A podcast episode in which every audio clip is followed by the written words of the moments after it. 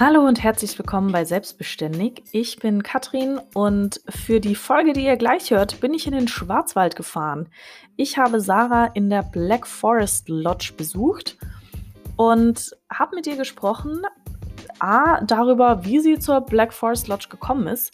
Sarah hat sich das Haus vor fünf Jahren gekauft, hat es zwei Jahre lang renoviert und seit drei Jahren kann sie dort Gäste empfangen.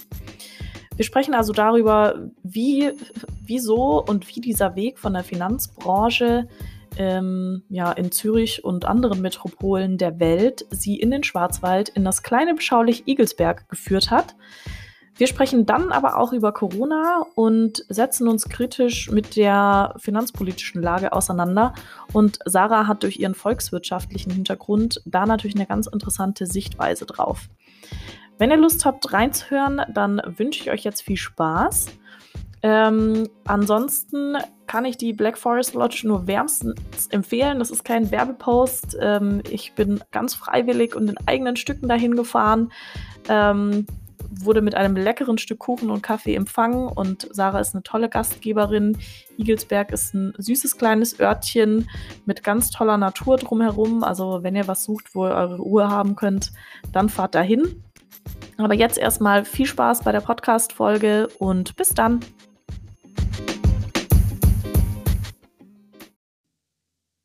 So, hallo Sarah. Schön, ähm, dass es geklappt hat heute, dass wir hier sein dürfen.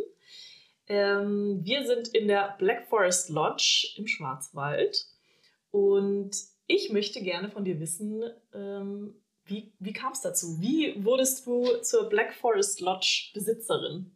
Wie war dein Werdegang? Ja, hallo Katrin. Mhm. Schön, dass ihr hier seid bei mir in der Black Forest Lodge. Um ja dazu zu kommen, wie ich zur Black Forest Lodge kam, muss ich ein bisschen weiter vorne anfangen.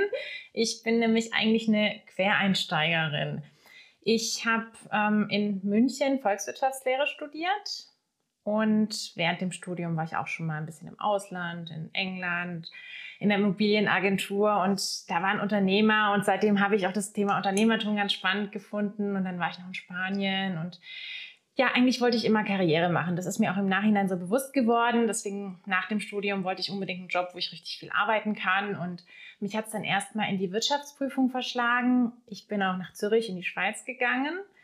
Und da wollte ich dann so schnell wie möglich wieder raus. Da war irgendwie alles schlimm, so Arbeitsbedingungen, Chef, die Arbeit selbst. Und dann bin ich ähm, in die Rückversicherung reingekommen. Das war davor schon sowas, wo ich mir überlegt hatte, weil es ist Sprachen international und man, ja, ist dann so als Underwriter die Schnittstelle zwischen, zwischen so technischen Sachen, aber auch Kunden und das klang irgendwie so perfekt. Und ja, dann habe ich da auch einen Job bekommen, bin auch in Zürich geblieben und da war erstmal alles gut und das waren angenehme Arbeitsbedingungen, das hat mir auch Spaß gemacht und ja, das war eigentlich ganz schön. Derzeit habe ich im Laufen angefangen und das ja, war perfekt. Und dann ähm, gab es aber mal so eine Intrige in der Firma, da bin ich unter die Räder gekommen.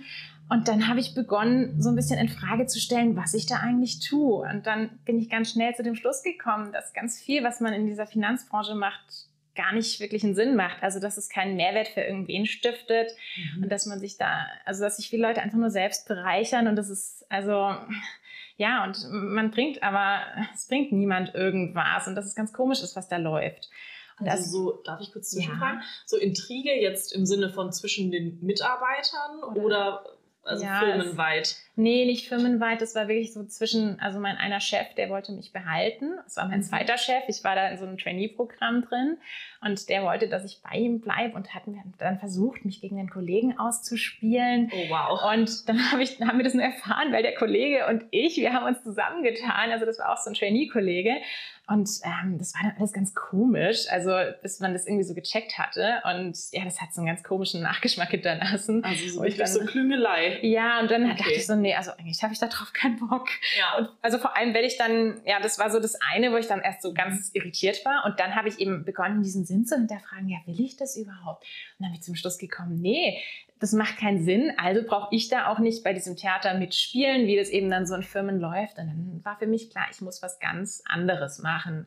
Also ich habe dann gekündigt es ging bei mir total schnell. Also das war wirklich so kein langer Prozess, sondern ich saß dann da und ich konnte nicht mehr. Meine Motivation kann total schnell weg sein, wenn mir irgendwer äh, die einfach raubt. Und das war dann da so.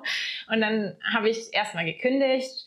Und ja, ich bin dann noch ein bisschen länger geblieben, weil ich auch noch nicht wusste, was ich machen soll. Alle hatten so ganz viele Ideen, ich auch. Und ähm, war dann aber völlig äh, erschlagen, weil ich mich mit denen so im Kreis gedreht habe und dann doch keinen Plan hatte Gut, dann bin ich noch ein bisschen geblieben und in der Firma noch mal ein paar Monate. Aber das waren wirklich nur so zwei Monate von dieser Intrige bis zur Kündigung waren zwei Monate und dann bin ich noch mal ähm, ja vier Monate normal geblieben und dann waren es noch mal ein paar Monate mehr. Und also ich hatte mich dann aber währenddessen entschieden, auf den Jakobsweg zu gehen. Mhm. Ich bin dann ja, als ich wirklich weg war von der Firma, einmal verlängert und dann war aber auch gut. Und dann bin ich erst mal auf den Jakobsweg, weil ich einfach nicht wusste, was. Und mir haben das Leute gesagt. Und ich so, okay, ähm, mache ich das. Und ja, ich hatte davor schon ein bisschen recherchiert, so was ich denn machen könnte. Eben Unternehmertum war ein großes Thema. Ich habe auch gesagt, ich würde gerne ein anderes Leben führen, einen anderen Lebensstil. Also ich hatte das Laufen entdeckt, so und die Natur, also naturnah hat mir gefallen und ähm, habe auch gesagt, ich will irgendwie unabhängig sein und hatte schon so damit geliebäugelt, ein Haus zu kaufen. Und auch auf dem Land natürlich, also auch wegen den Finanzen, aber auch so, weil ich dachte, ja, so Leben auf dem Land klingt doch ganz gut.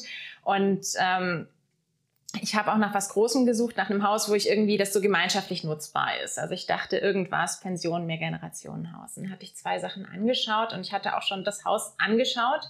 Damals, als ich gerade noch bei meiner Firma gearbeitet hatte, das war im September und ähm, habe mich dann aber nicht getraut, es zu kaufen. Und dann eben habe ich noch ein paar Monate gearbeitet und dann bin ich auf den Jakobsweg gegangen und ich dachte, das Haus wäre verkauft worden, als ich auf dem Jakobsweg war. Es wäre auch fast verkauft worden.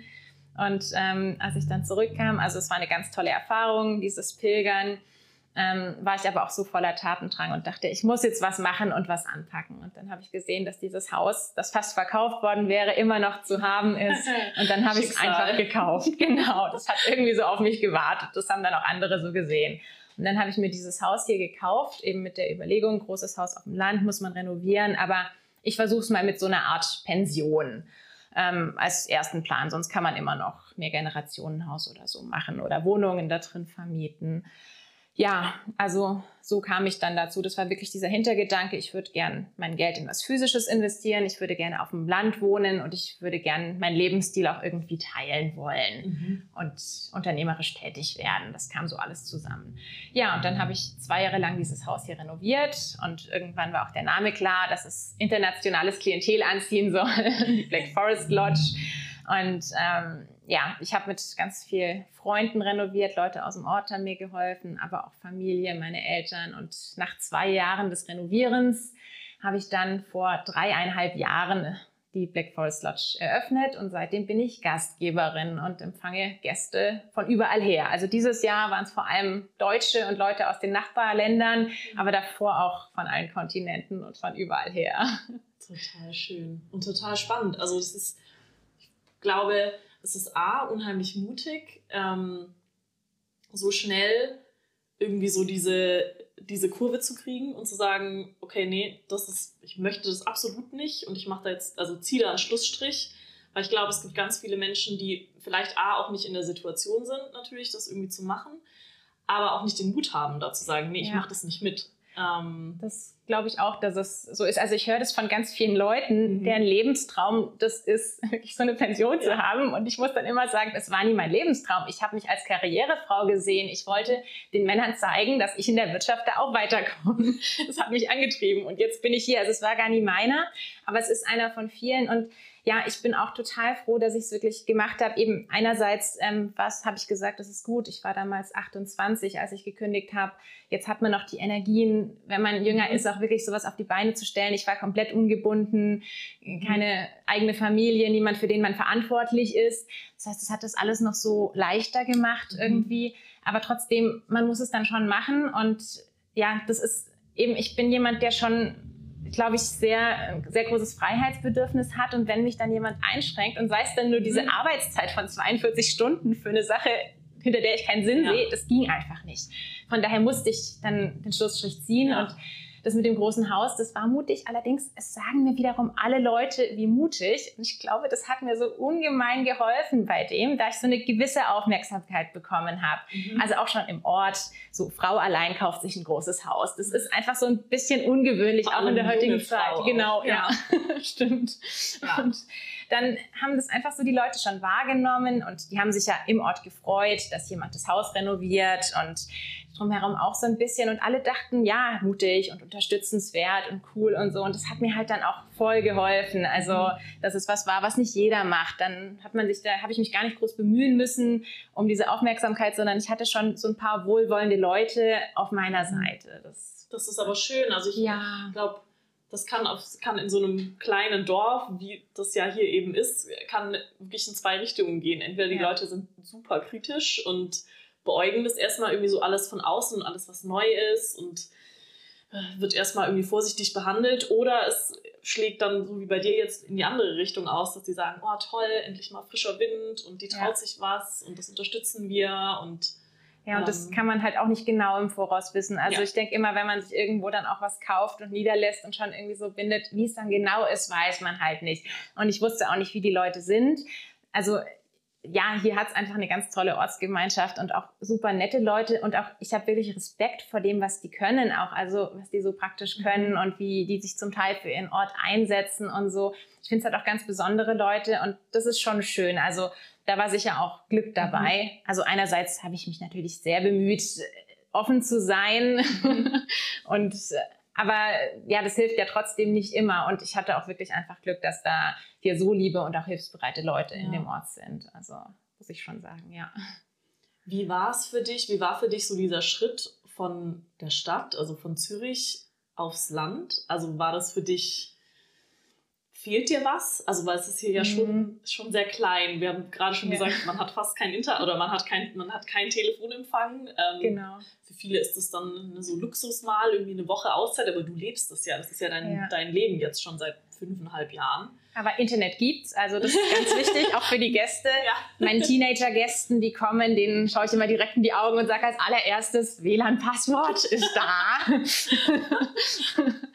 und ähm, ja, also für mich war es ein bewusster Entscheid eigentlich, ähm, aufs Land zu ziehen eben in Zürich, ich habe mich wahnsinnig wohl gefühlt. Ich liebe die Stadt und ich habe immer gesagt, Zürich vereint die Vorteile einer Großstadt, ohne dass man die Nachteile hat. Mhm. Wenn man so eine schöne Stadt hat, die ja nicht wirklich groß ist, aber trotzdem alles international, alles da, wunderschön. Und doch ist man innerhalb von wenigen Minuten auf dem Land und innerhalb von einer Stunde in den Bergen. Also ich bin nicht aus Zürich gegangen, weil ich weg wollte, sondern weil ich auch ganz pragmatisch gesagt habe, ich habe jetzt meinen Job gekündigt, die Stadt ist zu teuer ohne Gehalt es war schön, aber ich muss jetzt einfach, ja. ich will nicht einen Monat meine Miete zahlen ohne Gehalt irgendwie. Es ist blöd. Es macht dann keinen Spaß mehr. Und ich habe eben meine Prioritäten, habe schon gemerkt, ich war so viel am Laufen in der Zeit. Das war wirklich das Allerwichtigste für mich, der Laufsport. Ähm, so das an der Natur sein ist mir noch wichtiger, mhm. als ständig alle Angebote der Großstadt zu haben. Und deswegen habe ich wirklich gesagt, ich kann mir sehr gut vorstellen, auf dem Land zu wohnen.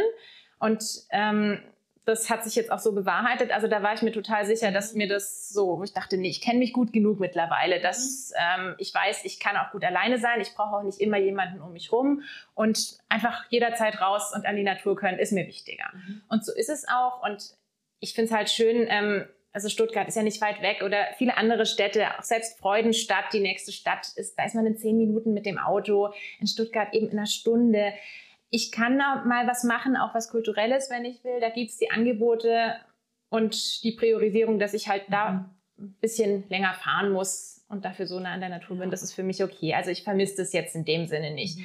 Auch wenn ich sage, ich könnte mir auch vorstellen, also rein theoretisch in einer Stadt zu wohnen, wo man nah am Grünen ist, das ist schon auch was, wo ich sagen würde, das wäre okay oder in einer kleinen Stadt. Aber hier auf dem Land eben so abgeschieden ist man durch das Internet nicht, alles gut erreichbar.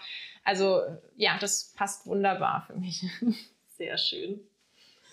Ähm, du hast gerade gesagt, so dieses dich selber kennen. Ich glaube, oder ich habe so das Gefühl, das scheint bei dir super ausgeprägt zu sein, weil du A, schon diese, diese erste Entscheidung dann zu treffen, so okay, ich, ich werde hier nicht glücklich, die Motivation für diesen Job den ich überhaupt nicht machen möchte, der, die fehlt und ich mache jetzt was anderes. Und dann aber auch sich selbst gut genug zu kennen und zu sagen, okay, jetzt weiß ich aber, was ich will oder was ich machen möchte. Also du hast gesagt, ja, so dieses, ähm, diese, ähm, diese, äh, diese Lodge aufzubauen, das war ein Lebenstraum, nicht der Lebenstraum, zumindest nicht der, dem du, dem du am Anfang gefolgt bist, aber es war einer von, von mehreren vielleicht. Ähm, aber wie, wie kam es dann zu der Entscheidung, dass du gesagt hast, okay, das, das mache ich jetzt? Also und, und dann auch, warum, warum hier? Wo sind denn eigentlich deine Wurzeln? genau, das muss ich auch noch sagen. Also vom Dialekt her, es hört sich nicht so an, als wärst du aus dem Schwarzwald. Nein. ich bin am Bodensee aufgewachsen, Ja. habe dort auch die ersten 19 Jahre bis zum Abitur verbracht. Ja. Ähm, ich bin da aber nicht besonders verwurzelt. Also das, ich war da auch in keinem Verein und ich hatte mir das ja nicht ausgesucht und mir war das dann schon die letzten paar Jahre, die Eltern, die Lehrer, ich habe mich nach mehr Freiheit gesehnt und bin Mhm. dann auch sehr aufgegangen, als ich im Studium war. Das war so, weil ich hatte ich erstmal so einen Höhenflug in München, wo ich einfach ein bisschen mehr Freiheiten hatte. Also Bodensee ist idyllisch und schön, aber auch irgendwie überbewertet, finde ich. Also ist, ich gehe da gerne hin, aber ich würde da nicht wohnen wollen mehr. Das ist so, ähm, also ja, ist meine Heimat und es ist auch schön, dass ich da zu meinen Eltern kommen kann, aber mehr auch nicht. Und dann eben erstmal München und ich wollte in die Großstadt und Mhm. das ist auch schön, ja.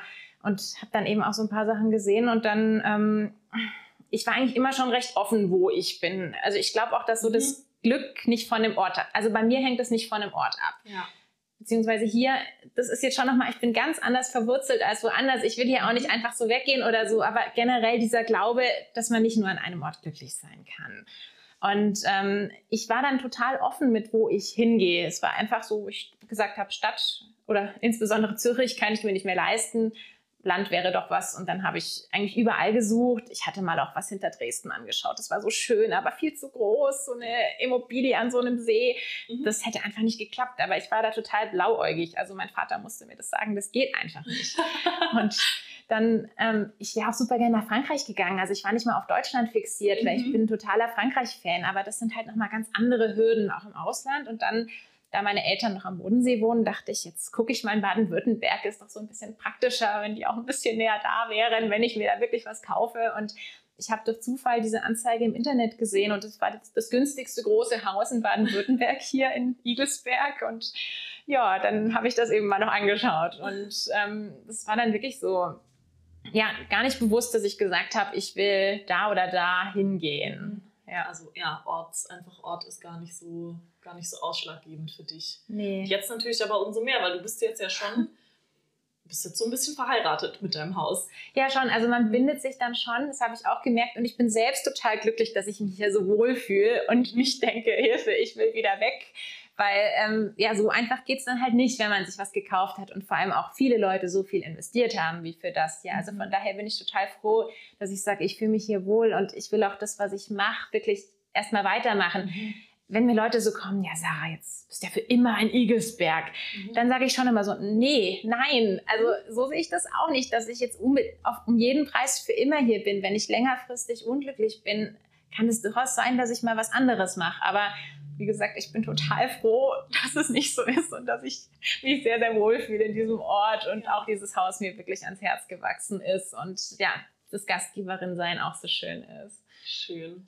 Möchtest du noch so ein bisschen was erzählen ähm, zur Black Forest Lodge und so zu deinem Ja, Konzept natürlich. und auch wie sich das entwickelt hat, wie und ja, wie, wie die Gäste hier ankommen und oder wie du möchtest, dass, dass Gäste sich hier fühlen oder was, was, Ja. was ist so der Grundgedanke dahinter? Genau, also ich glaube, ich habe es am Anfang auch gar nie explizit gesagt. Man hat es dann so ein bisschen implizit raushören können, dass diese Lodge eine Art Pension ist, in der ich Gäste empfange. Ja, eben, es ist sehr ländlich und so Zielklientel habe ich am Anfang auf jeden Fall gesagt, das sind die Sportler und die Ruhesuchenden und Naturliebhaber. Und ähm, es ist einfach, aber gut hier. Das habe ich immer gesagt. Also es ist eben kein Luxus, es ist wirklich diese Gegenbewegung zu diesem mehr Luxus und mehr von allem, was man nicht braucht. Es ist alles recht einfach, aber trotzdem ist es mir so ein Anliegen, dass alles gut ist. Also, dass alles, was man braucht, wiederum da ist, um sich wohlzufühlen. Also, es fängt an mit einer schönen Atmosphäre und ja, dass ich wirklich versuche, auch für meine Gäste da zu sein. Und aber auch, dass die Räume schön und hell sind und modern und warm, also dass irgendwie da die Heizung angeht, dass es auch Wasser gibt, dass es einfach so all das gibt und eben gutes Frühstück gehört auch dazu. Also so, dass, dass man sich wirklich wohl und zu Hause und geborgen fühlen kann, ohne halt, ja, dieses, ähm, es gibt halt leider kein Hallenbad oder Wellness oder so und das braucht man ja auch nicht immer. Und ähm, ja, das, die Gäste, also eben die kamen aus aller Welt, weil der Black Forest doch so eine Marke ist auf der ganzen Welt. Und das war natürlich für mich total schön. Das ist so das Schöne am Gastgeber sein. Ich bin dann, bin früher auch gern gereist, jetzt natürlich kaum mehr. Und ähm, es ist aber trotzdem so, dass die Welt dann zu mir nach Igelsberg in dieses mhm. kleine 250 Seelendorf gekommen ist. Und das ist halt total schön, das so zu sehen. Und ja, so noch zum Konzept ein bisschen oder was mir noch wichtig ist zu sagen, ist das mit dem Frühstück, dass ich da halt auch gesagt habe, eben kein Überfluss von Dingen, die man dann sowieso nicht braucht oder das, was man immer hat im Hotelbuffet, sondern lieber selbst gemacht, regional, da auch so ein bisschen das Besondere, genauso bei der Einrichtung. Also meine Zimmer sind alle individuell gestaltet schon mit einfachen Mitteln, aber vieles so nach Farben. Oder ich habe ein paar so Mottozimmer und alle meine Gäste bekommen Schokolade und einen Spruch auf den Handtüchern. Also einfach so ein paar Dinge, die mir selber total Spaß gemacht haben, das so zu entwickeln, ähm, wo ich dann auch viel von mir irgendwie so preisgebe oder auch teile. Ähm, das fließt da schon alles so mit ein und dieses grundsätzlich eher so ein bisschen einfacher und naturnaher. Eben, man ist hier mitten im Wald, also man ist in fünf Minuten, egal in welche Himmelsrichtung man geht, im Wald und kann einfach spazieren gehen oder halt auch wirklich so größere Wanderungen machen und ja, auch Mountainbiken ist ein Thema, Wintersport und Schwimmen und so, die ganzen Sachen. Also das ist ähm, so interessant. Ja, also gerade auch ähm, sind viele Familien gekommen, früher immer aus Südeuropa. Also die kommen hoffentlich auch wieder, die ja. dann so ganz Deutschland erkundet haben, irgendwie von hier aus.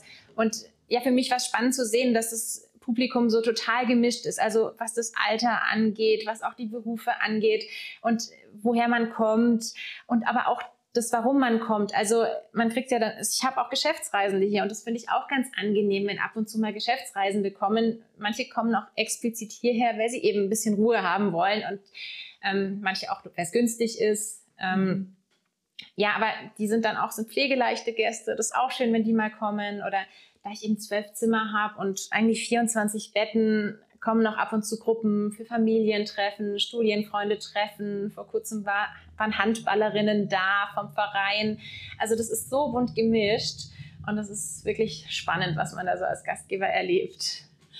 Ja, das finde ich, also fand ich total interessant. Das war mir am Anfang auch nicht so bewusst, dass du ja wirklich auch selbst in diesem Haus irgendwie mitlebst. Mhm. Also wie empfindest du das ähm, so im Bereich Privatsphäre? Also hast du das Gefühl, du kannst das irgendwie trennen, du kannst dann auch abschalten oder sagst du, okay, du bist eigentlich 24-7 Gastgeberin?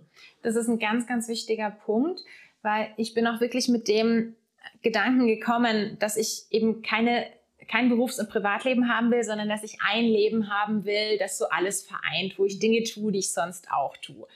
Ähm, das, und ich habe aber mittlerweile schon noch gemerkt, dass es zum Teil anstrengend ist. Denn es ist wirklich so, sobald Gäste hier sind, wenn die was wollen, dann will ich auch für die da sein. Also ich nehme das auch total ernst und ich will auch, dass es meinen Gästen gut geht. Und wenn das Haus entsprechend voll ist, dann ist halt immer irgendwas, dann komme ich eigentlich kaum aus dem Haus. Also das ist, dann bin ich irgendwie schon da. Und das ist eine sehr eingeschränkte Privatsphäre, wenn viel los ist. Mhm. Das muss man schon sagen. Auf der anderen Seite gehört es wieder so zum Haus. Also es würde hier was fehlen, wenn ich nicht so präsent wäre. Deswegen ist es schon auch irgendwie wichtig. Und ähm, der Punkt ist einfach, ich muss mir meine Auszeiten nehmen. Also es gibt auch mal Zeiträume, wo einfach weniger los ist. Und da freue ich mich dann auch immer. Ich freue mich über jeden, der kommen will. Aber ich freue mich auch immer, wenn es ein bisschen ruhiger wird, muss ich zugeben, mhm. weil ich dann einfach Zeit für mich habe. Und wenn ich dann auch mal woanders hingehe, oder einfach nur einen kleinen Ausflug mache oder auch nur einen Tag weg bin oder so, merke ich, wie gut mir das tut. Dass ich mhm. da zum Teil jemand brauche, der mir auch sagt, jetzt komm, jetzt mach das. Ähm, und halt ein bisschen mehr als nur eine halbe Stunde den Wald oder so, sondern einfach mal an einen anderen Ort auch. Das tut dann schon enorm gut. Also, oder ich fahre dann schon auch mal für ein paar Tage weg und habe aber gemerkt, dass das schon auch wichtig ist, weil sonst, wenn ich gar nicht mehr rauskomme, mhm. irgendwann wird es dann zu anstrengend. Es ist einfach immer gut, auch mal noch was anderes zu sehen. Also von daher geht es irgendwie, und ich denke, mittelfristig muss sich das alles noch mehr einpendeln. Mhm. Ist ja gerade alles auch noch so neu, auch noch nach dreieinhalb Jahren Gastgeberin zu sein. Das ist halt, dass ich schon irgendwie auch, dass es mir schwerfällt, von meinem Haus in dem hier so wegzufahren. ja, klar. Aber das ist gut. Also ich glaube, es ist wichtig, dass man so das Bewusstsein dafür schon mal hat. Ähm, und ja. nicht so sich davon so einnehmen lässt und sich davon nicht so überrollen lässt.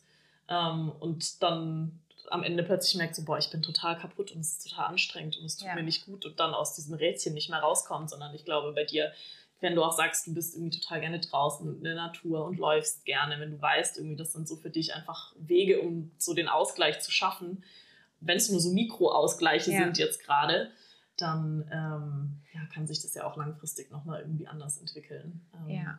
Und also es ist auf jeden Fall wichtig, habe ich gemerkt. Und gerade jetzt so immer so Anfang September nach dieser Sommersaison merke ich dann schon immer, es geht dann immer alles noch immer, wenn Gäste kommen, ist wieder alles super und so. Aber dieses Zwischenrein bin ich dann schon manchmal fertig und denke so, ja, jetzt mhm. darf auch der Winter kommen, wenn es ein bisschen ruhiger wird.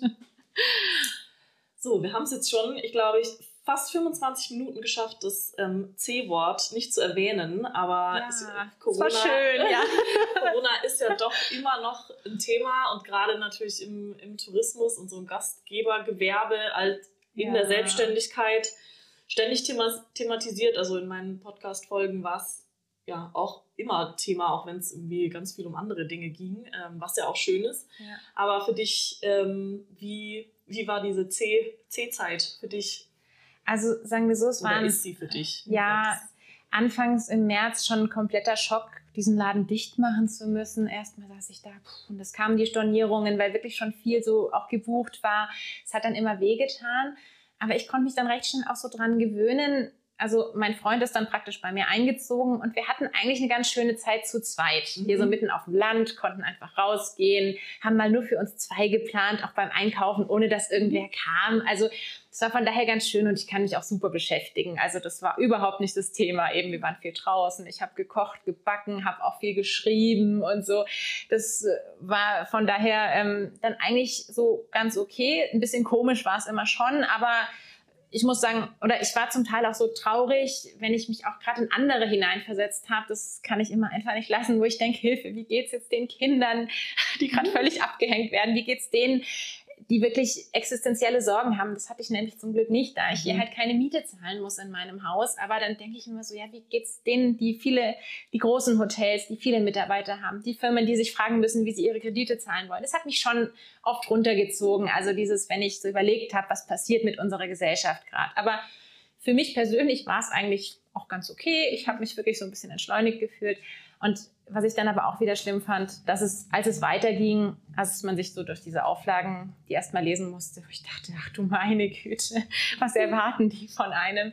Da war ich dann schon noch ziemlich fertig und bis ich das so eingespielt hatte, als dann wieder Gäste kamen, wo ich einmal gemerkt habe, boah, es ist ganz anders, wir müssen jetzt die Masken tragen, ich muss gucken, dass die sich aus dem Weg, aus dem Weg gehen in einem Haus, das eigentlich eine Begegnungsstätte ist.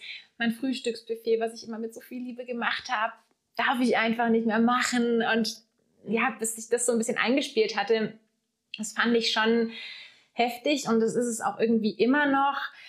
Ja, aber trotzdem dieses Jahr ist, also man hat sich dann irgendwie so dran gewöhnt, so ja ein bisschen an die Auflagen und dass es halt jetzt einfach so ist. Irgendwie habe ich es akzeptiert und ähm, es kamen aber trotzdem super viele liebe Leute auch im Sommer. Also über die Auslastung kann ich mich gar nicht beschweren hier und dass es nicht gelaufen ist. Ich habe schon ein bisschen weniger Gäste akzeptiert, einfach dass es noch gewährleistet ist, ja, dass man sich aus dem Weg gehen kann, das schon, aber generell wollten Leute kommen und es waren ganz, ganz liebe Leute da, die auch so dankbar waren für die Auszeit. Mhm. Von daher ist es jetzt, ja, eigentlich soweit okay, auch wenn ich halt hoffe, dass es wieder ganz normal ist. Und ja, ich bin also wirklich halt so oft auch eigentlich traurig, wenn ich an viele andere denke, mhm. wo ich denke, boah, den, also ich kann irgendwie, ich habe das Gefühl, dass mich persönlich getroffen hat und wenn ich das so vergleiche mit anderen Leuten, die halt ihr Gehalt oder ihre Rente weiter bekommen, ähm, da bin ich jetzt schon so ein bisschen, das macht was mit einem, wenn es einem direkt trifft. Das ist einfach was mhm. anderes, als wenn man es nur hört. Und deswegen leide ich dann irgendwie so viel mit, was nicht unbedingt was bringt. Ich bin auch gerade dabei, mir zu überlegen, was ich jetzt mal mache. Ja. Aber ähm, leide ich doch so viel irgendwie mit und habe so, glaube ich, so ein Verständnis, boah, ja, die kleinen Unternehmen oder meine Branche oder so. Das, das tut schon irgendwie weh mhm. zu sehen, was da irgendwie auch so verloren gegangen ist. Und ich hoffe halt, dass da, also, oder man weiß ja auch nicht, was noch kommt und so. Das, das macht mich manchmal so ein bisschen traurig. Aber ja, generell, ähm, es gibt auch ganz viele tolle Beispiele für Leute, die einfach trotz allem so total positiv sind und immer in Zukunft, in die Zukunft eigentlich positiv blicken und sagen, da kann sich was entwickeln. Und das sind auch so meine Vorbilder. Und wie gesagt, für meinen Betrieb zum Glück keine Existenzängste und mir macht es nach wie vor Spaß. Und ja, das ist auch schon mal ganz wichtig. Ja, wie schön auch das. Ähm, also ich finde, merke das auch generell bei mir selber. Ich wollte zum Beispiel eigentlich nach, ähm, nach Frankreich für vier Wochen jetzt im September und das, mhm. wir haben uns einfach, es wäre theoretisch wahrscheinlich irgendwie gegangen, aber es war einfach eine bewusste Entscheidung zu sagen, nee, wir machen das nicht.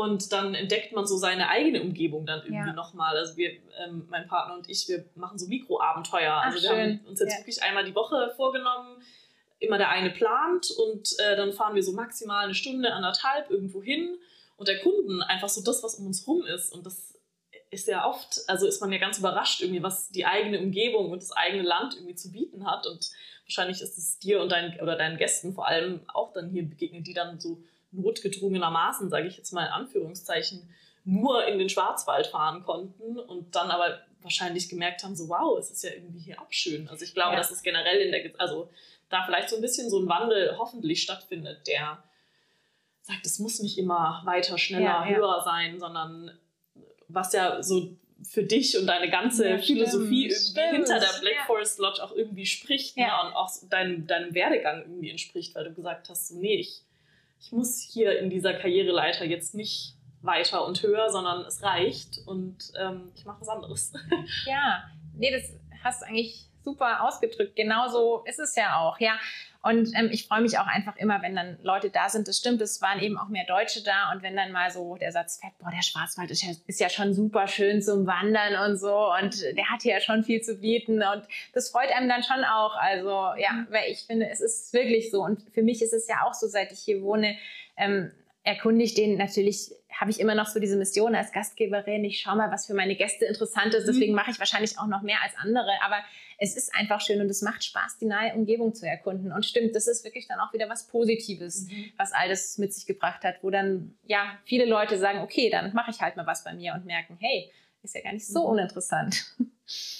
Ähm, weil du jetzt vorhin auch noch gesagt hattest, so das hat dich so hat dich so betroffen gemacht, ähm, wie es vielen, also du hast ja gesagt, du bist relativ glimpflich, so aus dieser, durch diese Krise jetzt irgendwie erstmal durchgegangen. Ja, ja, ja. Ähm, aber du siehst natürlich wahrscheinlich, oder ich, ich stelle jetzt einfach mal die These auf, dass so dein, dein Hintergrund in der Finanzbranche ja du nochmal einen ganz anderen Horizont vielleicht hast und sagst, okay, es ist halt vielleicht noch nicht vorbei und wer weiß, was da noch kommt. Also ja. ist das auch das, was bei dir so diese Betroffenheit auslöst, von der du gerade gesprochen ich hattest? Ich glaube schon auch und ich glaube auch, es kam immer wieder die Volkswirtin durch. Also ich habe mich total dafür interessiert, wenn mir dann Leute so ihre Situation geschildert haben, aber bei ganz vielen halt auch gemerkt, die schauen dann so auf ihre Branche und wie es da ist und bilden sich dann so auch ein Urteil. Und ich fand das auch alles ganz spannend, aber ich schaue dann schon immer auch diese Makroperspektive an. Und was mir zum Beispiel auch so schwer gefallen ist, ist zu sehen, wie dann halt, oder was mir schon seit Jahren so schwer fällt zu sehen, wie unsere Gesellschaft irgendwie so ein bisschen ungleicher wird oder eigentlich immer mehr ungleicher geworden ist in den letzten Jahren. Und ich habe eben einerseits gesehen, wie leicht man sein Geld in der Finanzbranche verdienen kann. Und wie ich schon gesagt habe, ich bin sehr kritisch, weil ich sage, ich glaube, einige Jobs bräuchte es da gar nicht und man schafft da keinen Mehrwert für irgendwen, sondern es ist mehr ein sich selbst bereichern. Und das ist ja also auch bei vielen großen Unternehmen so, nicht bei allen, ich will nicht pauschalisieren, aber ich bin schon sehr kritisch gegenüber der Branche und wie da gewirtschaftet wird, also vor allem die Finanzbranche einfach. Und dann eben zu sehen, dass Leute, die wirklich arbeiten, die ich jetzt eben auch, also ich finde gerade durch meinen Job und äh, durch diese Umgebung hier, da ich nicht nur in Zürich gewohnt habe, habe ich da auch so einen Einblick noch in andere Welten bekommen und sehe das schon auch und bin deswegen auch so ein bisschen, oder ja, ich finde, ich habe einfach einen anderen Blick darauf, auch auf Leute, die wirklich arbeiten, eben physische Arbeit machen und nicht das, wo man dann studiert hat. Und ich sage, das ist aber die genau halten doch unsere Gesellschaft auch am Laufen. Und es kann nicht sein, dass die immer noch weniger haben und dass halt der mhm. Lohn kaum zum Leben reicht. Oder wenn man dann auch sieht, dass unser System halt darauf aufgebaut ist, dass Arbeitskräfte aus Osteuropa millionenweise hier arbeiten und die Arbeit für uns machen. das ist schon sowas, wo ich dann sehr kritisch werde. Und ähm, ja, ich finde halt so diese Ungleichheit die letzten Monate haben nicht unbedingt dazu beigetragen, dass es dann mhm. besser damit geworden ist und so. Ähm, sondern im Gegenteil, das ja, ich glaube schon, dass es dann, dass ich so eine systemkritische Volkswirtin bin. Das kommt dann immer wieder so auch durch und gerade jetzt in der aktuellen Situation auch, dass ich eben nicht nur sage, ja, ja, bei mir ist es einigermaßen okay, eben auch nicht ganz. Es war ja trotzdem hart, also ja, nicht so, dass ich gar keine Einschränkungen hätte, aber eben im Vergleich zu anderen nicht ganz so schlimm. Aber dass ich schon sehe, boah, krass, so viele Unternehmen, die sind jetzt existenzgefährdet und die dürfen ja im Moment noch gar nicht pleite gehen. Und ich sage auch nach der letzten Finanzkrise, ähm, da wurde wenig geändert. Ich habe auch Angst, dass es wieder zu so einer Krise kommt. Oder ich schaue mir halt auch die Geldpolitik an. Das ist nochmal ein ganz anderes Thema, brauchen wir auch nicht im Detail drauf eingehen. Aber ich sehe sowas halt schon auch als Volkswirt und, und sage, ich finde es krass, was für Schulden gemacht werden. Wer soll die bezahlen? Ich persönlich habe da Angst und mhm. sehe halt, dass viele darauf gar nicht achten oder so. Und ich glaube, da kommt schon immer die Volkswirtin mhm. durch dann auch. Ja, also.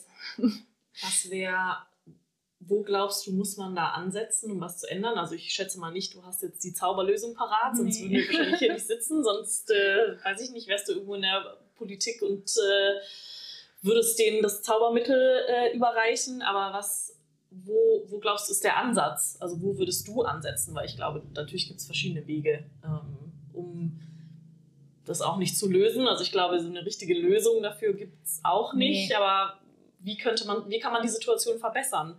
Gerade oder wie kann man die Situation gerechter machen? Ich glaube, das ist der Punkt. Ja, also es ist eben überhaupt nicht einfach und ich verbringe gerne Abende und Tage damit, über solche Sachen zu diskutieren. Mhm. Also vielleicht ähm, ich gehe gleich schon auch noch mhm. auf die Lösungen ein, aber dieses mit den Problemen, ich denke, viele Probleme, die wir haben, die sind so global geworden. Mhm. Also eben, wenn es um die Umwelt geht und wie regulieren wir da oder die Finanzmärkte. Ähm, und das heißt, es gibt immer ein Land, wenn man irgendein Abkommen trifft, das da nicht mitmachen will und sagt, wir machen einfach noch niedrigere Steuern, dann kommen sie alle zu uns und so oder auch im Klima. Ähm, das ist dann ja immer unattraktiv für die Wirtschaft, irgendwas durchzusetzen. Ähm, deswegen ist halt vieles auch so unlösbar geworden und es findet gar nicht statt. Und ja, das ist schon irgendwie so traurig, das mit anzusehen. Deswegen habe ich ja schon gesagt, damals auch bewusst, ich ziehe aufs Land und ich fange mal so ein bisschen an, im Kleinen zu wirtschaften, wie ich das für richtig halte und mhm. versuche eher ein bisschen weniger und einfacher als immer noch mehr. Also das war so ein erster Ansatz. Aber ja, manchmal denke ich im Moment schon so, ach, man kann doch aber trotzdem nicht der Politik dabei zuschauen, wie sie alles immer noch ungleicher macht und habe so einen Drang zu sagen, oh. und ich glaube, also wenn ich jetzt Politikerin wird. Ich würde schon bei ein paar Sachen einfach sagen, nee, so machen wir das jetzt auch, wenn wir uns nicht beliebt machen. Wir müssen irgendwie ein bisschen an die Zukunft denken und dann führen wir halt mal ein bisschen Steuern ein auf ähm, Plastik und mit den Finanzmärkten genauso. Dann ja, und wir schauen jetzt mal wirklich, dass wir die großen Firmen hier irgendwie zur Rechenschaft ziehen, dass sie auch Steuern zahlen und nicht nur die kleinen Unternehmer richtig überall geprüft werden mit diesem komplexen Steuersystem. Also ich würde so ein paar Sachen einfacher machen, anstatt immer noch mehr Regeln und komplizierter würde ich wirklich schauen, einfacher, aber auch ja an vielen Stellen sagen, da machen wir es anders. Und genauso mit den Schulden würde ich auch sagen, das, das geht einfach nicht mhm. so weiter. Das ist die junge Generation, die es zahlt. Und ja, das und, und ja noch was mit den freien Märkten. Also im Kern bin ich eine liberale Person ähm, wo ich wirklich sage, es ist wichtig, dass man die richtigen Anreize schafft, dass Leute irgendwie handeln und auch gerade unternehmerisch tätig werden dürfen, wirklich sowas anpacken können, also die, die wollen und so. Das ist total wichtig, dass die nicht noch mehr Schranken haben. Aber ähm, ja, mit diesem total, also mit diesen offenen Märkten, dass man wirklich, ähm, ich glaube nicht, dass wir einen freien Welthandel in allem brauchen. Also da denke ich, ist wirklich so ein Schritt zurück zu sagen, mhm. da würde ich als Politikerin auch ansetzen und sagen, nee, wir müssen eben nicht die Lebensmittel von sonst woher importieren. Jetzt schauen wir mal, dass wir das bei uns wirklich stärken.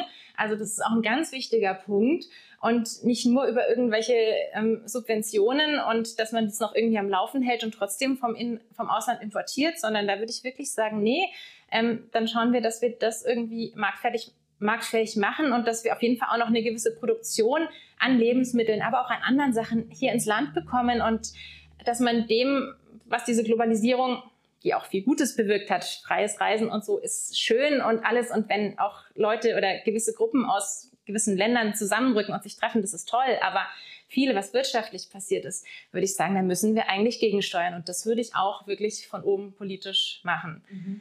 Ja, jetzt habe ich so ein paar Sachen, die mir im Kopf rumgehen, mal ja, ganz wirr in den Raum gestreut und ganz viel gesagt. Nein, das waren, ich fand, das waren schon echt gute, ähm, gute Punkte und Anhaltspunkte, dass da klar irgendwie von oben einfach ja, was passieren und dass es politisch auch einfach geregelt werden muss in, auf eine gewisse Art und Weise. Ja. Ähm, ich habe noch eine Frage zu.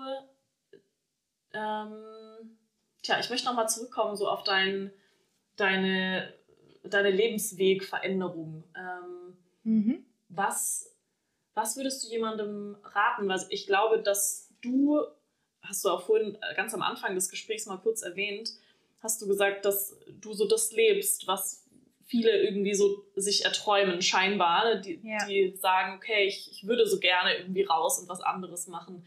Was wären, was wären so deine, deine Tipps, ähm, dein, was würdest du jemandem raten, der, der sagt, boah, ich, ich, ich möchte raus und ich möchte was anderes machen? Oder was, was glaubst du waren so die, was war der Grundstein für dich oder diese Basis für dich, die dir diese Kraft und die, diesen Mut gegeben hat, zu sagen, okay, ich, ich mach's anders?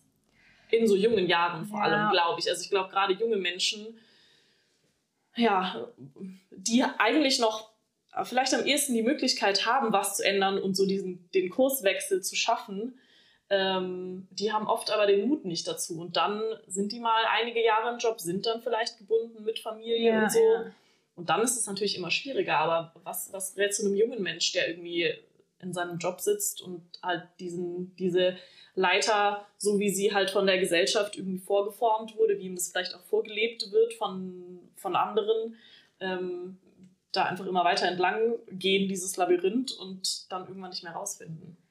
Ja, also es ist ganz einfach, was ich dazu zu sagen habe, ist wirklich so, wenn man merkt, man will lieber was anderes machen oder dass man ist damit nicht glücklich oder es befriedigt einem nicht, es reicht nicht, das kann ja auch sein. Mhm. Es ist wirklich einfach machen.